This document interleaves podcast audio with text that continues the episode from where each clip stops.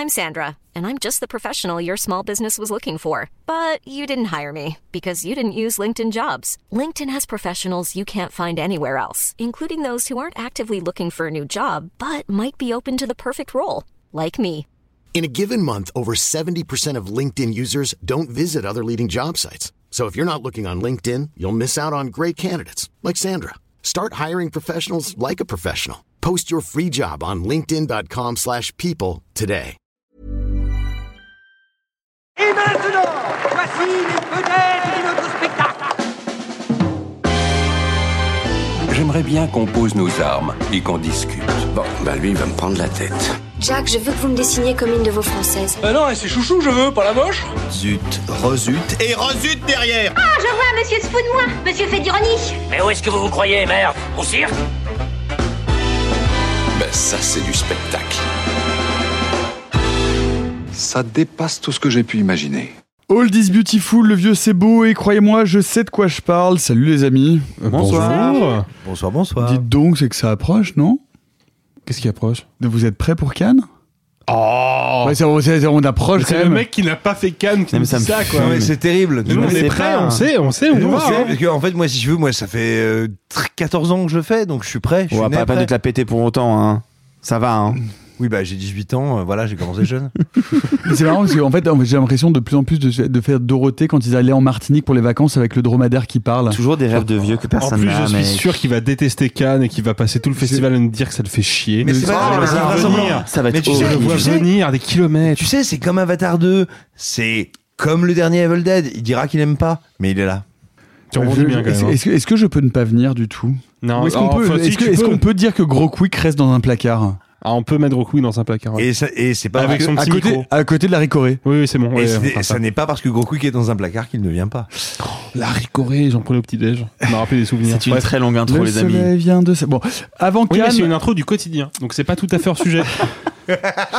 Allez, avant Cannes, rien de tel que de réviser ses classiques. Et niveau classique, le film que vous allez aborder aujourd'hui tient une place particulière, tant pour le film lui-même que pour sa réalisatrice, la place qu'il occupe dans le cinéma francophone et le cinéma euh, féminin plus généralement, puisqu'il s'agit de filmer au plus près le quotidien d'une femme, d'une mère, d'une amante, d'une prostituée libre, aliénée, dans son quotidien donc jour après jour, après jour, après jour, après jour.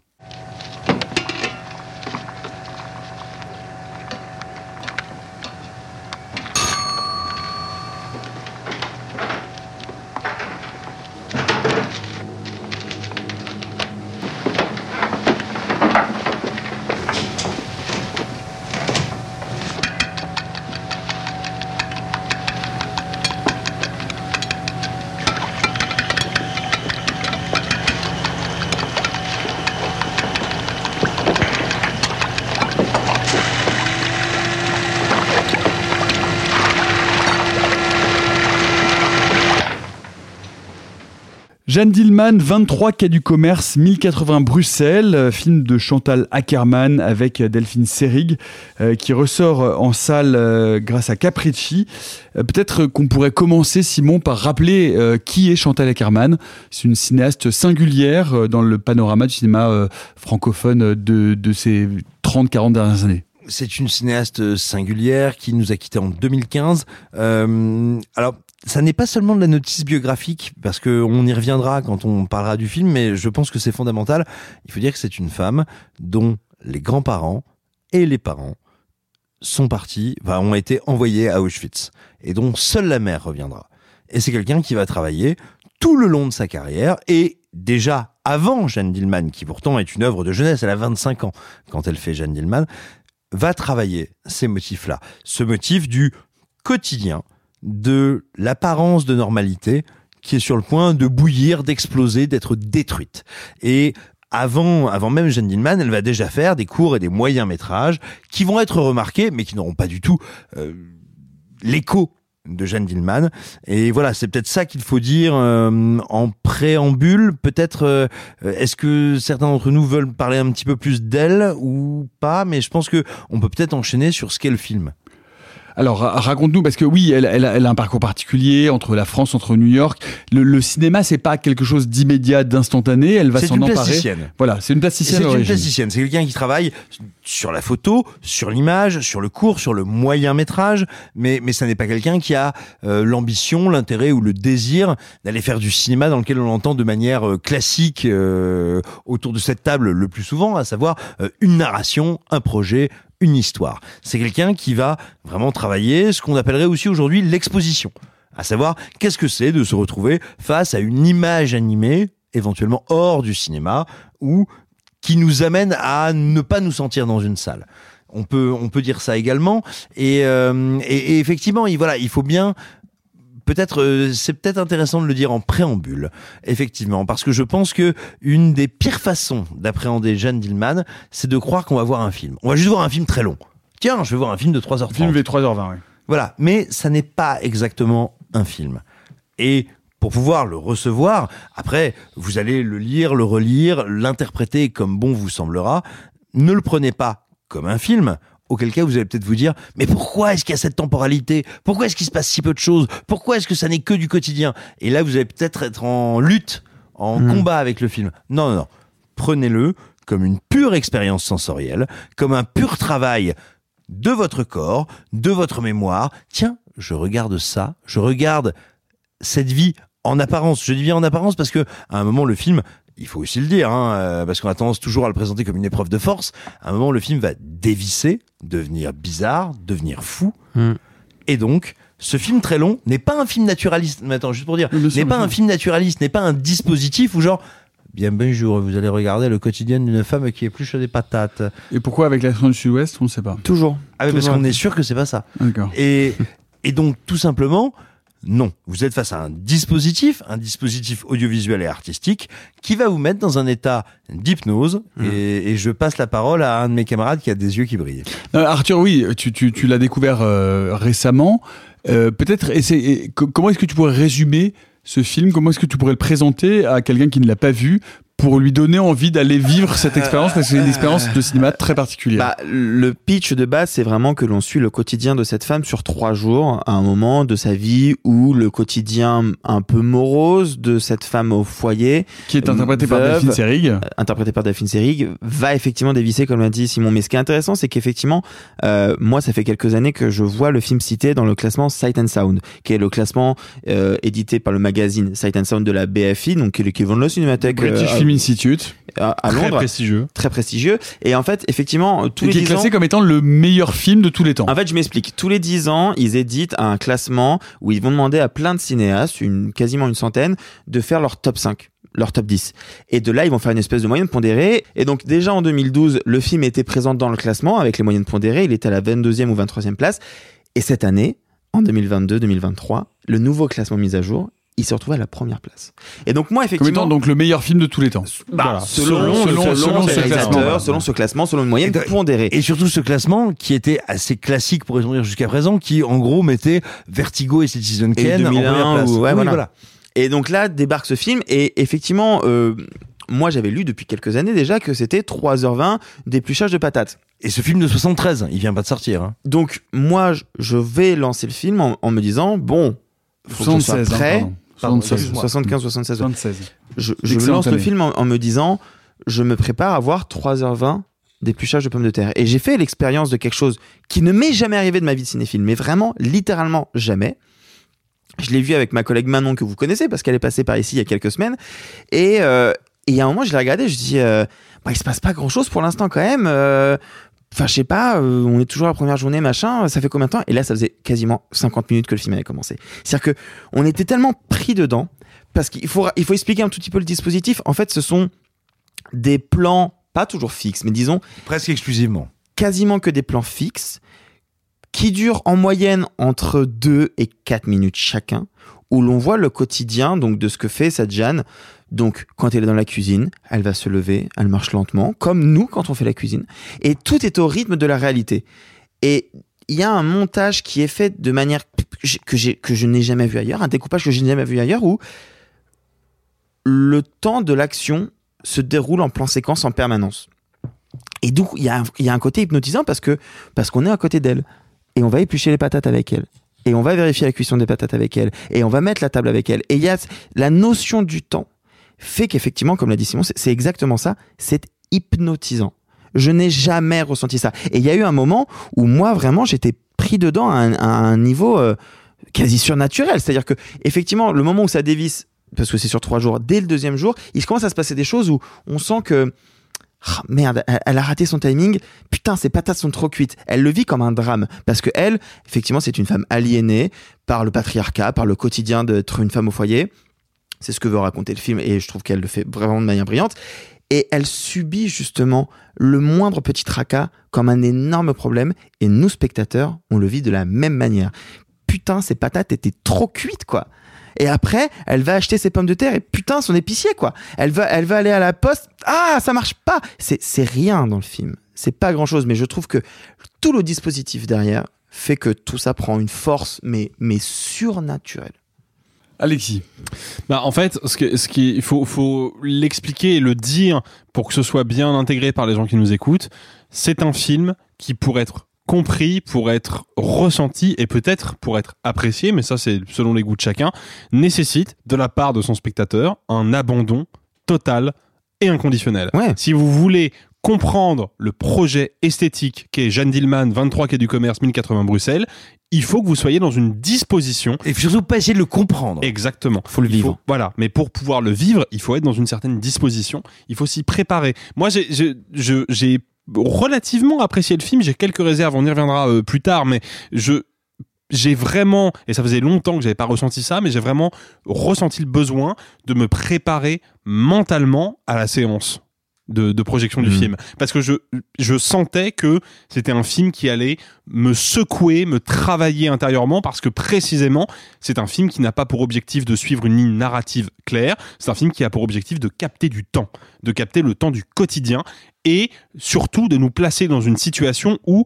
le quotidien qui est le quotidien qu'on peut vivre nous, spectateurs ou spectatrices, mais qui peut être aussi le quotidien de nos amis, le quotidien de nos mères, de nos sœurs, de nos grands-mères, etc. Bah, le film va nous demander de mettre ce quotidien à distance et de l'observer.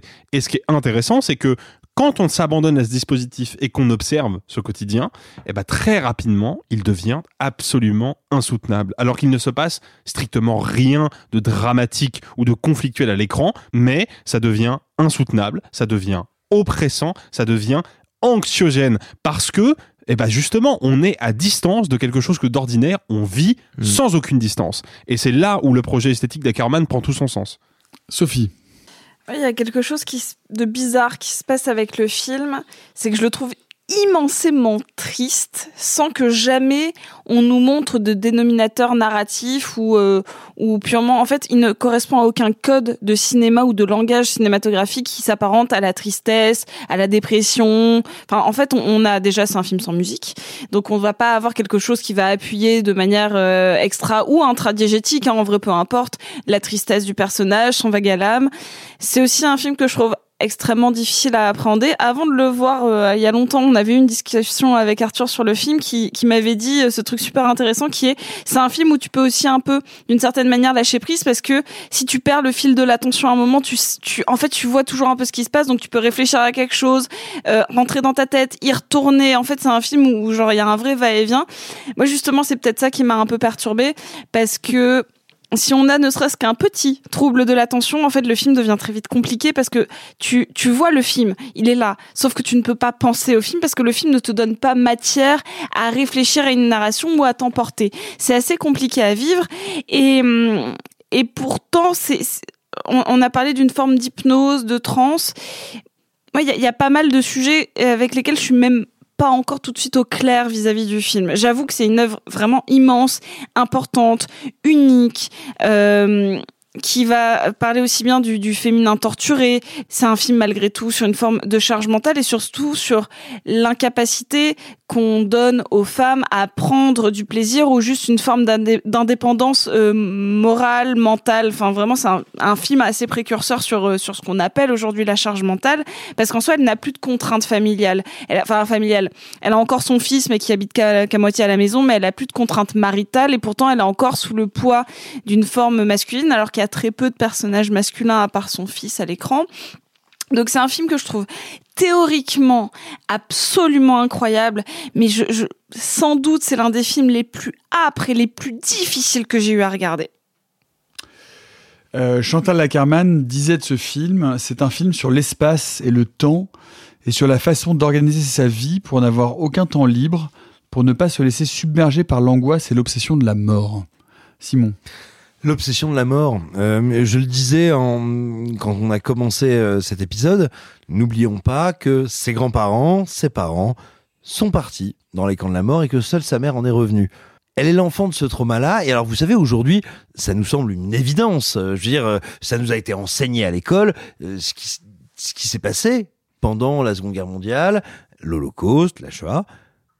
Mais en fait, en 76, ça n'est pas quelque chose qui est discuté dans les médias. Ça n'est quasiment pas quelque chose qui est discuté dans la fiction. Et en fait, avant même de penser en termes, même si c'est tout à fait juste, hein, bien sûr, bien sûr que la charge mentale est là dans le film, bien sûr que le féminin est là dans le film. Je, je ne nie pas ça du tout, mais je pense que au moins autant, sinon avant, il y a cette idée que on ne dit rien et la mort est là.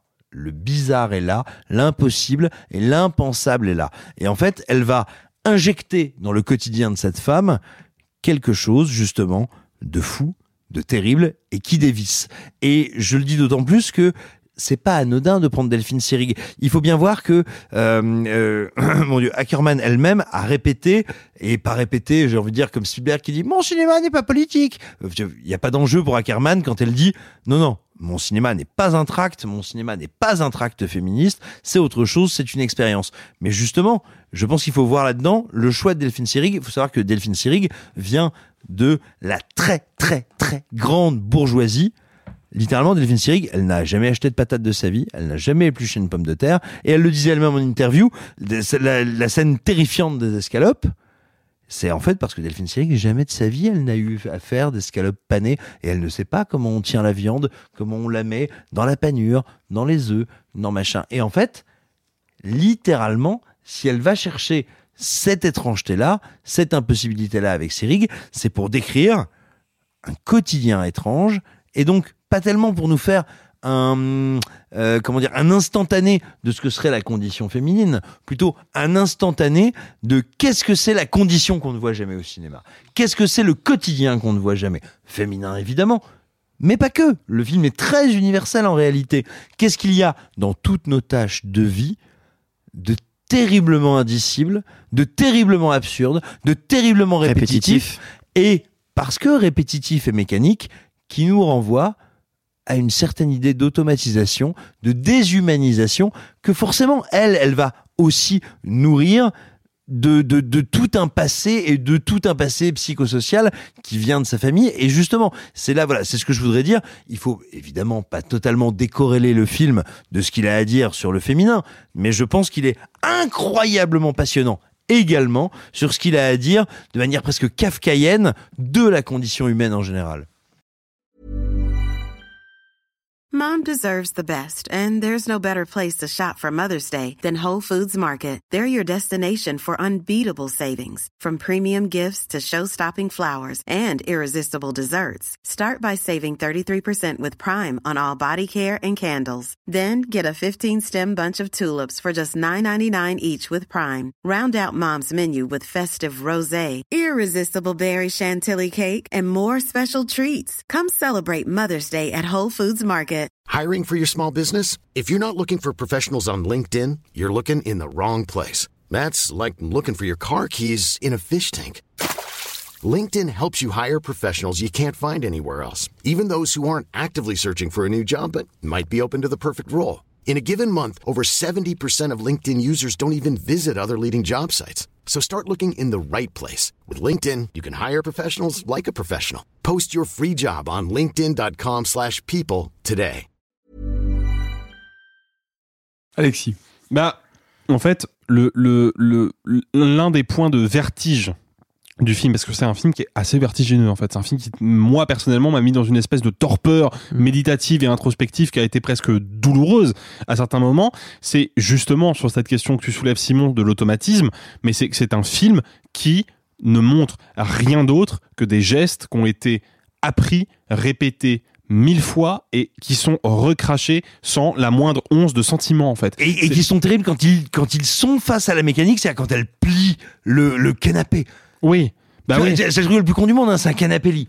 Quand elle plie le canapé lit, elle est, euh, je veux dire, t'es face à un xénomorphe quasiment. Mais c'est ça, c'est-à-dire qu'il y, a- il y a une espèce de, de, de, de monstruosité de l'ordinaire en fait dans ce film. C'est-à-dire que d'un seul coup, tu prends conscience du nombre de choses que tu fais dans ta vie, a fortiori quand tu es une femme au foyer dans les années 70 et pas n'importe quand dans les années 70.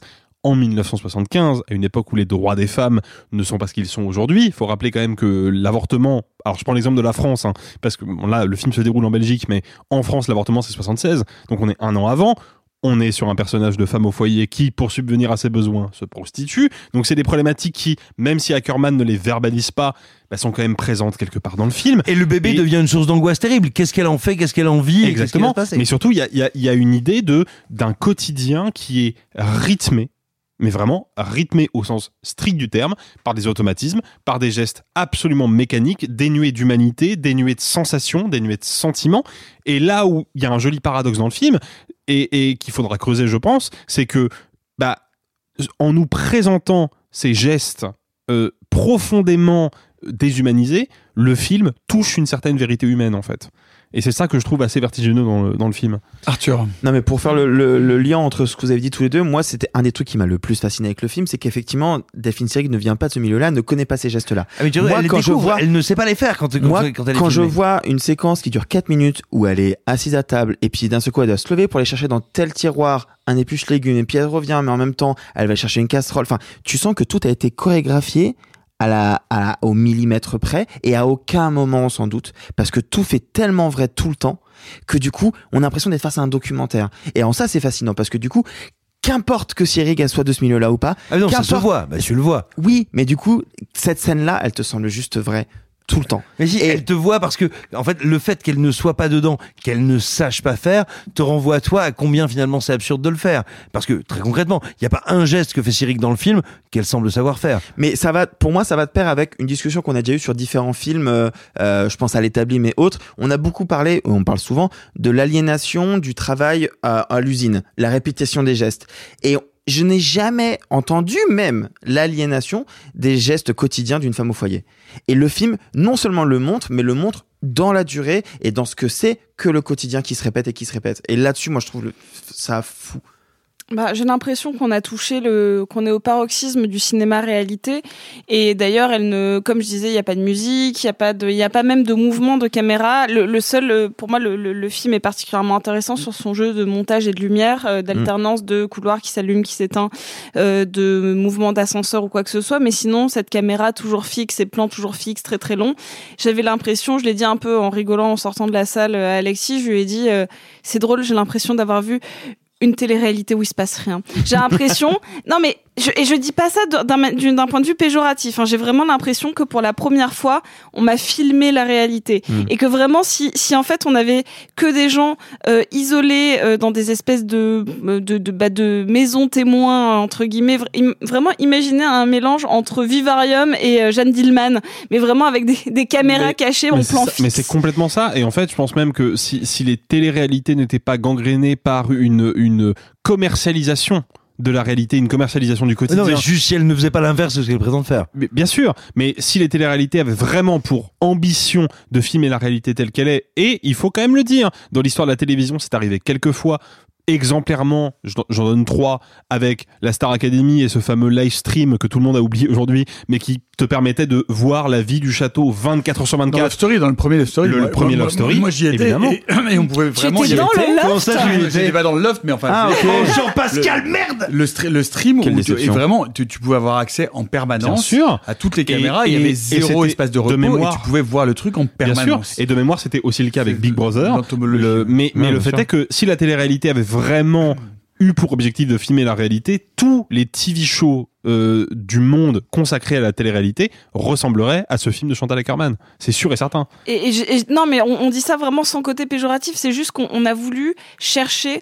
euh, en fait, moi, c'est un petit peu là ma toute petite, euh, pareil, euh, limite. Et vraiment, je mets des gros guillemets. Je sais pas si vous si vous souvenez. En tout cas, j'ai plus le livre. Je crois pas que ce soit dans l'existentialisme et en humanisme, mais Jean-Paul, si je crois d'ailleurs, Jean-Paul Sartre parle de du fait que personne n'était jamais honnête parce que si on regardait dans le trou d'une serrure, en fait, les gens n'agiraient jamais Oui. de la manière dont ils agissent en société. Est un humanisme. Voilà. Et ben, Jeanne Dillman, c'est la, c'est la presque la, la mini limite parce qu'en fait, tout, euh, même la scène du bain, tout est extrêmement pudique. C'est comme si malgré tout, elle mettait une barrière entre ce qui reste montrable, même si elle nous dit que normalement c'est ce qu'on ne voit pas. Et ce qu'on peut, et ce qu'elle montre vraiment à l'écran? En fait, il y a une espèce de, de mini limite, et, ça, ça fonctionne jusqu'aux de- 20 dernières minutes du film, où là Mhm. vraiment il y a un switch.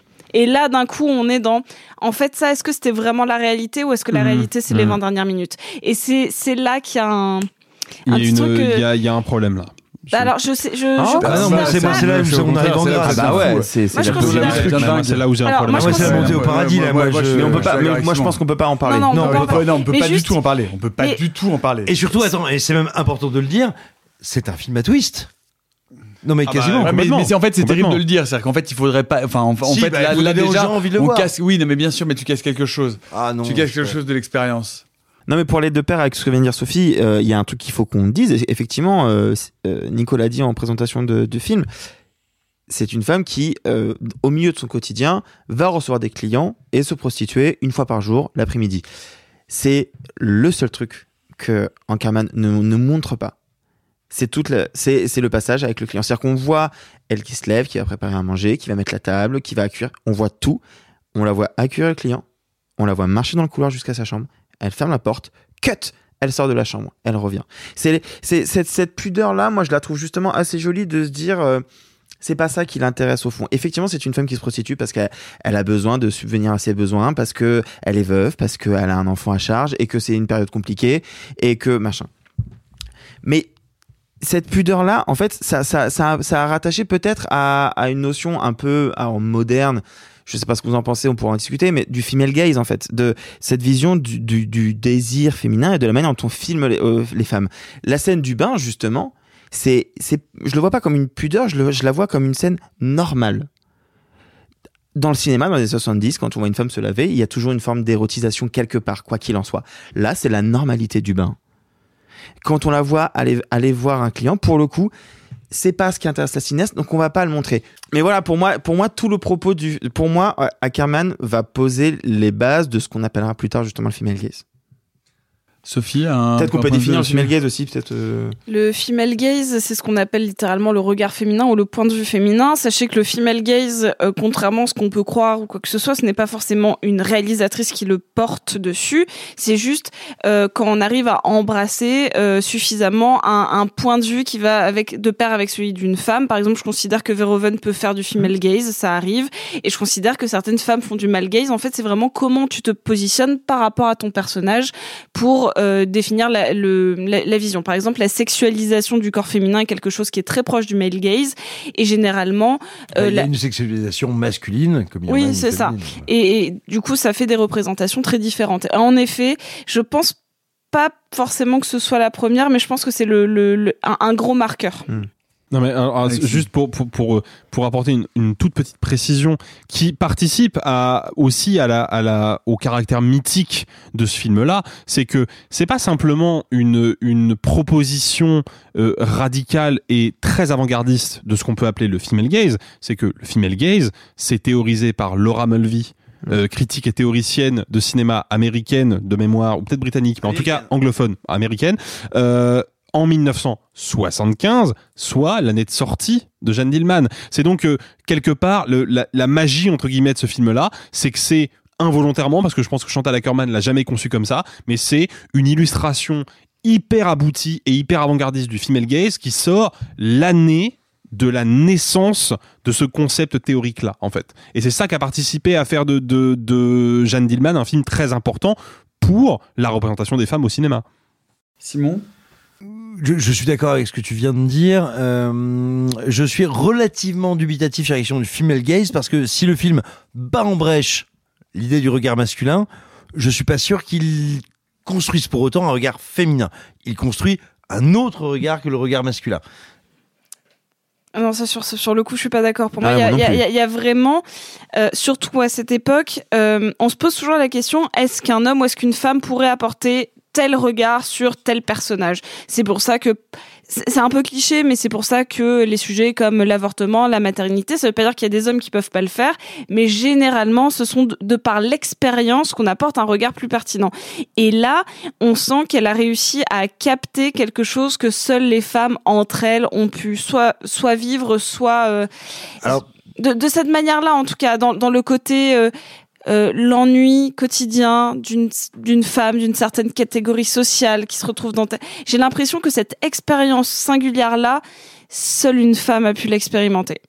Mais c'est mon c'est mon simple avis. Non, je suis hein. d'accord avec toi. Ouais, pareil. Non mais et je, suis- et je suis non alors, non pardon mais euh, je suis d'autant plus d'accord que euh, juste je vous parlais il y a quelques semaines du documentaire de Céric justement qu'elle a réalisé Sois belle et tais-toi où elle va interviewer justement des actrices sur euh, les rôles leur rapport qu'elle a avec des réalisateurs et des réalisatrices quelle différence il y a eu quel regard elles avaient est-ce que leur personnage de femme était intéressant ou non et spoiler souvent quand c'était écrit par des hommes c'était pas le cas et souvent quand c'était écrit par des femmes réalisé par des femmes les personnages féminins étaient plus intéressants plus riches et mieux filmés et différemment filmés et on sait très bien que Céric le fait parce que justement elle a eu des rôles comme celui-là celui d'India Song où justement le rôle féminin était éminemment différent et je trouve que le film le, le fait totalement et on peut pas vous parler de la fin mais la fin pour moi est la démonstration pure justement de ce regard féminin Pour, pour, pour conclure, euh, je vais vous soumettre une, une citation euh, sur laquelle j'aimerais vous entendre réagir.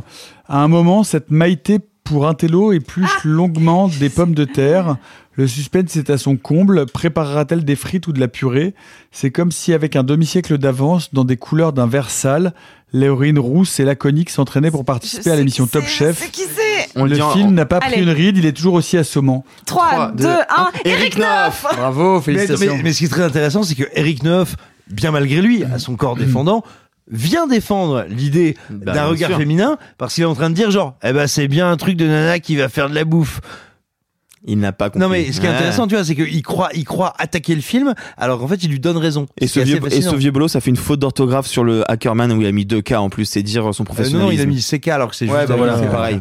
Alexis, pour conclure. Euh, non, mais moi j'aimerais juste, euh, histoire de, de terminer quand même sur une note, euh, de créer un petit peu de débat. Moi j'ai une grosse limite théorique avec le film et je suis désolé pour exprimer cette limite théorique, il va falloir que je fasse un petit peu de théorie.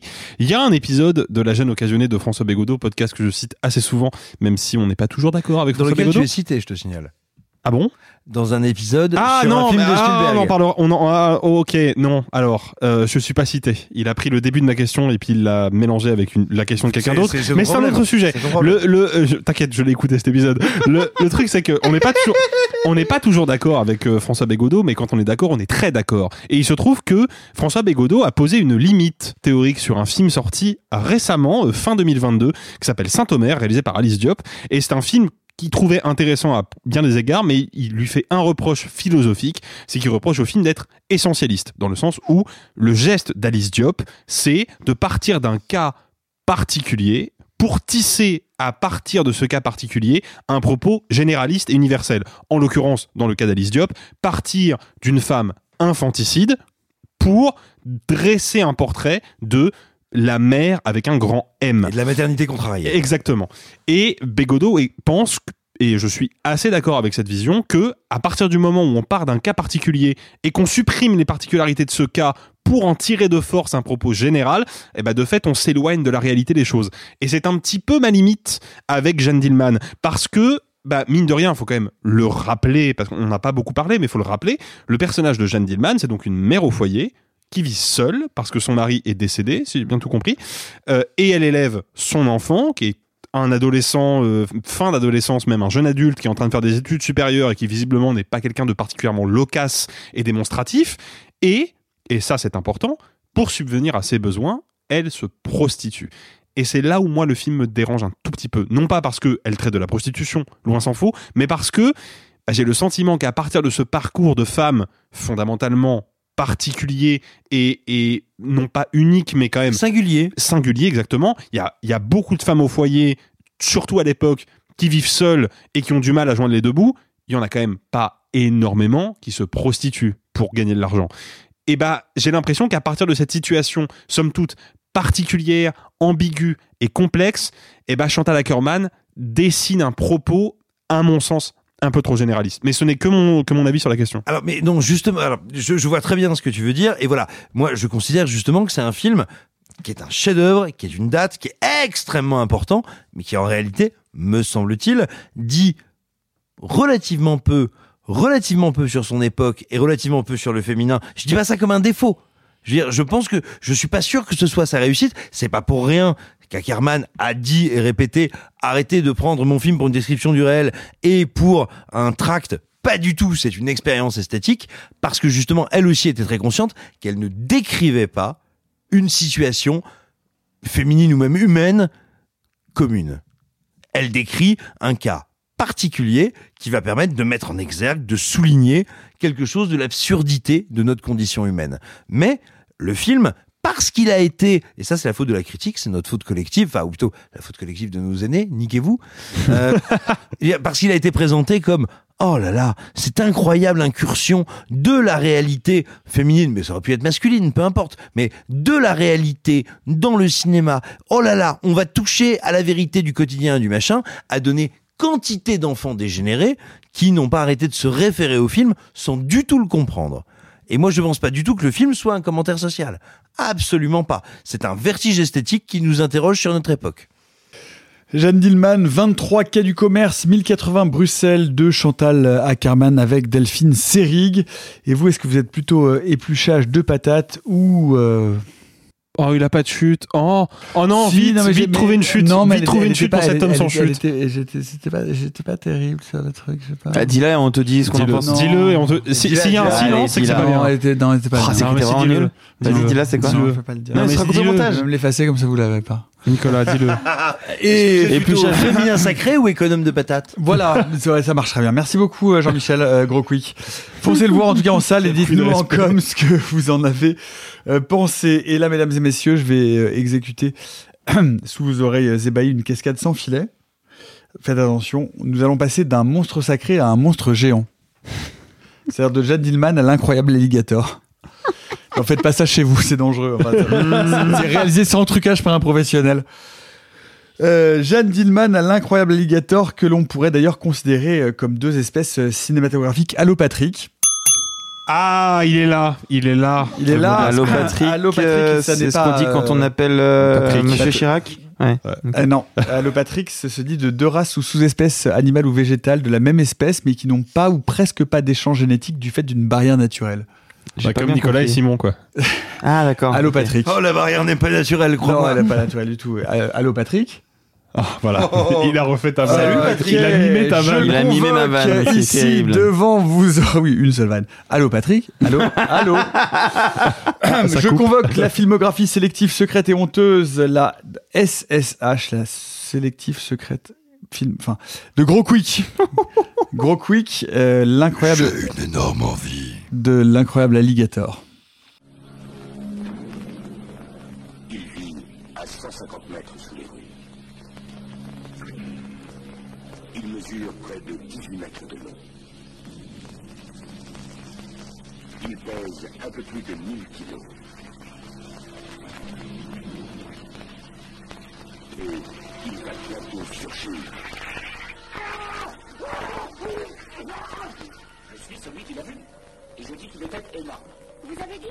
noir. Peut-être avez-vous fait une erreur.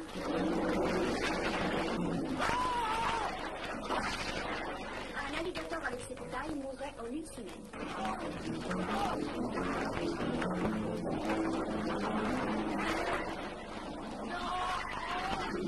Et surtout des choses plutôt bizarres. Il parlait d'un alligator dans les égouts. Alors, l'incroyable alligator, ça a été un, petit choc euh, ces dernières semaines pour moi, pour une raison toute con. Et je trouve que j'ai euh, bah, vraiment depuis que je suis tout gosse, ou en tout cas depuis que je suis en, en âge de me rappeler, euh, de me rappeler d'images de cinéma, un souvenir extrêmement flou. Et là, je le dis a posteriori, mais mais allez, il y a encore, bah, il y a encore quatre semaines, j'étais incapable de dire ça. euh, une image de grande mâchoire d'alligator attrapant quelqu'un euh, dans un égout. Et ça n'est pas un souvenir, euh, ça n'est pas un souvenir de petite enfance, n'en déplaise à mes, à feu mes grands-parents. Et le fait est que, euh, en revanche, depuis que je suis entré en cinéphilie, depuis que j'aime le cinéma d'horreur, le cinéma fantastique, le cinéma de genre, les trucs un peu crado, un peu organiques, où il y a des bébêtes en latex, euh, en animatronique, ou voilà, qui ont été construites et qui mangent des gens, et puis bah qu'il y a euh, du sang de cheval qu'on jette sur la caméra. Bah, le fait est que depuis cette époque-là, j'entends parler de l'incroyable alligator.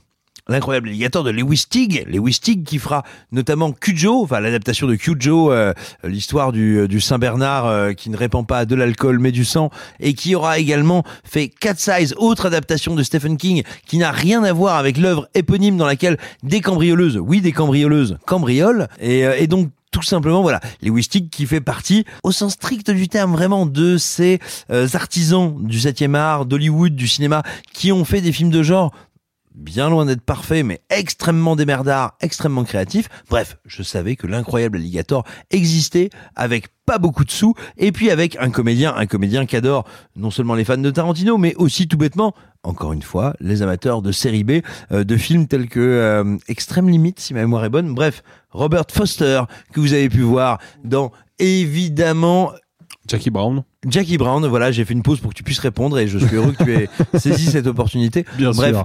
L'incroyable alligator, je rêvais de le voir, je n'avais pas eu l'opportunité de le voir, je me disais j'attendrai une belle édition. Et puis là, je vlatis pas que sort l'incroyable alligator entre 4K en, en 4K Ultra HD, en Blu-ray, enfin bref, dans une super belle édition avec sa suite, euh, à savoir euh, l'alliga- Alligator la mutation. Dans Mulholland Drive aussi, ça, je cherchais l'endroit où je l'avais vu. Euh, oui, oui, effectivement. ouais. Absolument. Et, et donc je me dis, bah voilà, c'est l'occasion, il faut que je le vois. Et là, donc je découvre, alors au-delà du film qui est vraiment une série B parfaite, c'est-à-dire que c'est invraisemblablement efficace, invraisemblablement rapide, même avec des moyens qu'on devine. euh, genre- Incroyablement limité. Euh, c'est pas incroyablement mu- Moi, nul. moi, moi, je, mais moi, je m'en souviens, je l'ai vu en VHS il y a, il y a 35. Enfin, mais, mais je te dirais, non mais je te dirais si tu veux, ils sont, euh, ils sont plus modestes que l'abbé Pierre vers la fin, quoi. Et, euh, et, et donc avec ces moyens-là qui sont ce qu'ils sont, le film est d'une intensité, d'un tempo, d'un rythme absolument merveilleux et en même temps il arrive à te jouer des petits côtés un peu genre eh, c'est parti le croco avance tout lentement vers ce policier qui essaye de sortir de sa voiture attention les jambes voilà et surtout, quand je l'ai redécouvert, enfin plutôt pas redécouvert, quand je l'ai découvert, j'ai vu que cette vieille image que j'avais, qui me taraude depuis peut-être que j'ai 5 ou 6 ans, je sais pas où je l'ai vu. Est-ce que c'était chez des copains devant la télé? Est-ce que c'était chez mes grands-parents? Je n'en sais rien. Ou dans Josiane, 45 ans, euh, secrétaire. Non, Nico, stop. Ah bah je peux t'assurer qu'elle avait moins d'écailles. Hein. Et, euh, et donc tout simplement, cette image de cinéma qui moi me me suit, me traverse. Non mais sérieusement, sans déconner, hein, dont je me souviens sans m'en souvenir, comme comme une effluve de mémoire. Cette image que je retrouve dans mes rêves et dans mes cauchemars, bah bordel de Dieu, elle venait de là. Et elle venait de deux plans. Elle venait du méchant, euh, du méchant tenancier de l'animalerie qui va jeter des chats crevés et qui se fait bouffer. Et elle venait également de cette image des mâchoires du crocodile s'approchant d'un vilain policier. Enfin, vilain, non, c'est un policier. Oh, c'est un vilain policier tentant de sortir de sa voiture par la fenêtre. Et bref, bah, il nous arrive des fois d'avoir comme ça euh, des images qui nous suivent, qui s'accrochent à nous, comme des effluves, comme un vieux froid qui ne veut pas lâcher un pantalon. Eh bien, tout simplement, ça ne s'en va pas, ça reste là, et tu sais que tu connais cette image. et bref, l'incroyable alligator, c'est une pure série B telle qu'on n'en fait plus, telle que probablement, vu l'état de l'économie du cinéma, on n'en fera plus, Bah, qui est Crawl, C'est ce que j'allais dire, Crawl de Aja, quand même. Mais- Qui, qui, mais- rêve- qui était, qui est un hommage total. Avec un budget euh, confortable. Voilà, qui n'est pas une série B, qui est un hommage avec 70 millions de dollars. Ah ouais? Ah ouais, Crawl, ça coûte cher. Hein. Euh, je dis ça au pif, je sais pas si c'est Ah non, mais 70, mais je veux c'est dire, 17 millions de dollars, on va se calmer. Oh, Ça va. voilà, 17 ça, millions. Non, mais- Ouais, Ah bah, c'est- 17 pour une série B sur les alligators qui croquent des gens, c'est bien. l'incroyable hein. alligator qui doit être fait avec 200 000 euros, c'est quand même quelque chose. Sachant que, et enfin j'en termine par là, le Blu-ray de cette édition est incroyable. Un Donc, million de dollars pour l'incroyable alligator. alligator- Voilà, donc 1 x 17, voilà. Et un million de euh, dollars de l'époque. hein. Oui, enfin même euh, attends et en, en dollars constants avec l'inflation, euh, tu multiplies pas par 17. Bref, euh, non, allez vers cette édition parce qu'en plus, au-delà de toutes les informations factuelles qu'elle donne, il y a un très bon making of, il y a plein de trucs excellents. Il y a un truc incroyable dans cette édition. Il se trouve que Brian Cranston l'acteur de Mm. Breaking Bad, euh, l'acteur de Malcolm, enfin bref, bref, Brian Cranston, un de ses tout premiers jobs au cinéma, il a été assistant de production sur ce film. Et donc, il y a une interview de lui de 20 minutes où il raconte qu'est-ce que c'est que de commencer à Hollywood, de commencer sur un film comme ça, où lui, son boulot, c'était de remuer les grands bacs de sang et de tripes pour remplir l'alligator. Et puis à un moment, bah, il voit le comédien principal, il va lui parler, et il le retrouvera 30 ou 40 ans plus tard sur Breaking Bad, et je vous en dis pas plus. Mais voilà, c'est une édition magnifique pour un tout petit film euh, qui est vraiment, ouais, qui vraiment est de l'artisanat du cinéma, mais un petit crocodile euh, qui vous mord bien les mollets comme il faut. Et puis, euh, pour continuer dans ton sens, parce que moi aussi je l'ai, je l'ai euh, du coup, c'est quand même très rare si vous êtes euh, cinéphile euh, DVD-vor comme moi. Oh, c'est horrible comme DVD-vor. Non, Vraiment. ça marche. Non, ça marche. Euh, qui collectionne beaucoup. C'est rare d'avoir des rééditions en 4K de petits films de série B à ce point-là. Souvent, ça va être des grands classiques ou des vrais gros inédits, ou mais, mais des séries B comme ça, c'est assez rare et je trouve ça euh, très chouette de la part de Carlotta de l'avoir euh, d'avoir acheté cette euh, édition rééditée parce qu'en plus la version 4K est très belle. Ah ouais, vraiment, c'est magnifique. Et vous, votre monstre géant préféré au, au cinéma, c'est quoi? Gros quick. C'était facile. hein. On en a une énorme trouille. Alexis Euh, Géant, genre vraiment vous avez géant. pas le droit de dire, vous avez pas le droit de dire Jurassic Park, ça m'a ça. Non, mais c'est pas Jurassic Park. Euh, alors non, bah, si je dois être full honnête, le alors je sais, pas, c'est pas mon préféré, mais le premier qui m'a mis un choc de ciné à une époque où je réceptionnais les films avec une grande candeur, je dois bien l'avouer, c'est le Godzilla d'Emmerich qui m'a mis une bonne tarte dans la gueule. Et bah, après j'ai revu le film et c'est pas très bien, Ah, mais le mais le même. monstre m'a m'a quand même cartonné la tronche, ouais. Sophie? Bah, je vais dire l'arbre dans quelques minutes après minuit. Oh, cœur, cœur, cœur, cœur, cœur. Mais est-ce que c'est vraiment un monstre géant? C'est vraiment. C'est un Ouais, monstre- c'est un monstre géant. C'est quand même un monstre de 15 mètres. Alors, c'est un monstre géant et c'est quasiment de la corruption ce que tu viens de faire. Arthur, ton monstre géant préféré au cinéma? Euh, je réfléchis parce que moi, effectivement, le premier qui m'a marqué, je crois que c'est aussi le Emmerich et j'ai un peu honte. Euh... Simon, t'as une idée en attendant? Non, mais toi, toi ben, par, euh, par le T-Rex de Jurassic Park, encore une Non, fois, c'est interdit. Alors un truc justement l'année d'avant, euh, alors qui est pas exactement un monstre, mais vous allez voir, ça rentre dans cette euh, définition-là. Euh, moi, j'ai découvert C'est aussi. Christine Boutin. Ah bah ouais, le moment où elle sort de son enclos électrique et où Ian McCall me fait ah j'en ai marre d'avoir raison.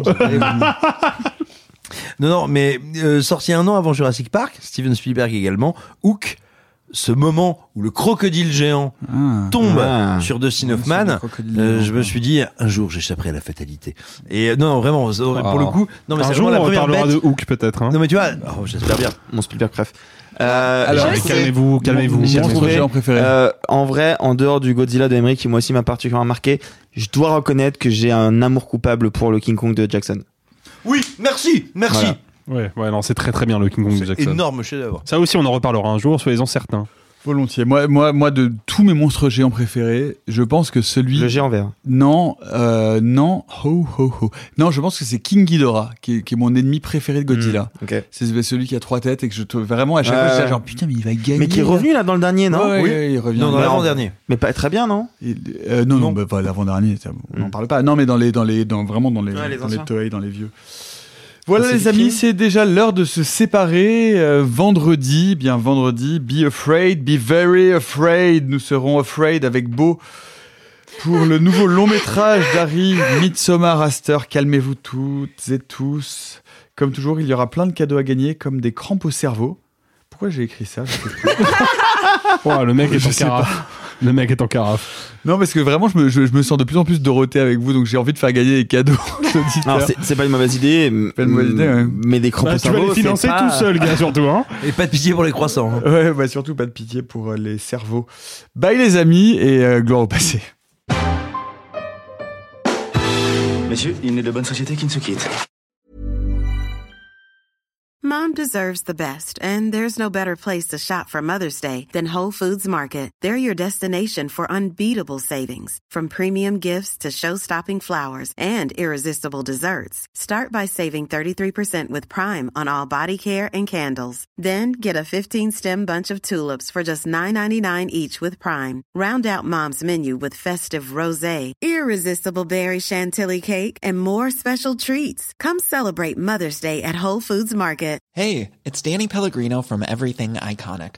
Ready to upgrade your style game without blowing your budget? Check out Quince. They've got all the good stuff, shirts and polos, activewear and fine leather goods, all at 50 to 80% less than other high-end brands. And the best part? They're all about safe, ethical and responsible manufacturing. Get that luxury vibe without the luxury price tag. Hit up quince.com slash upgrade for free shipping and 365 day returns on your next order. That's quince.com slash upgrade.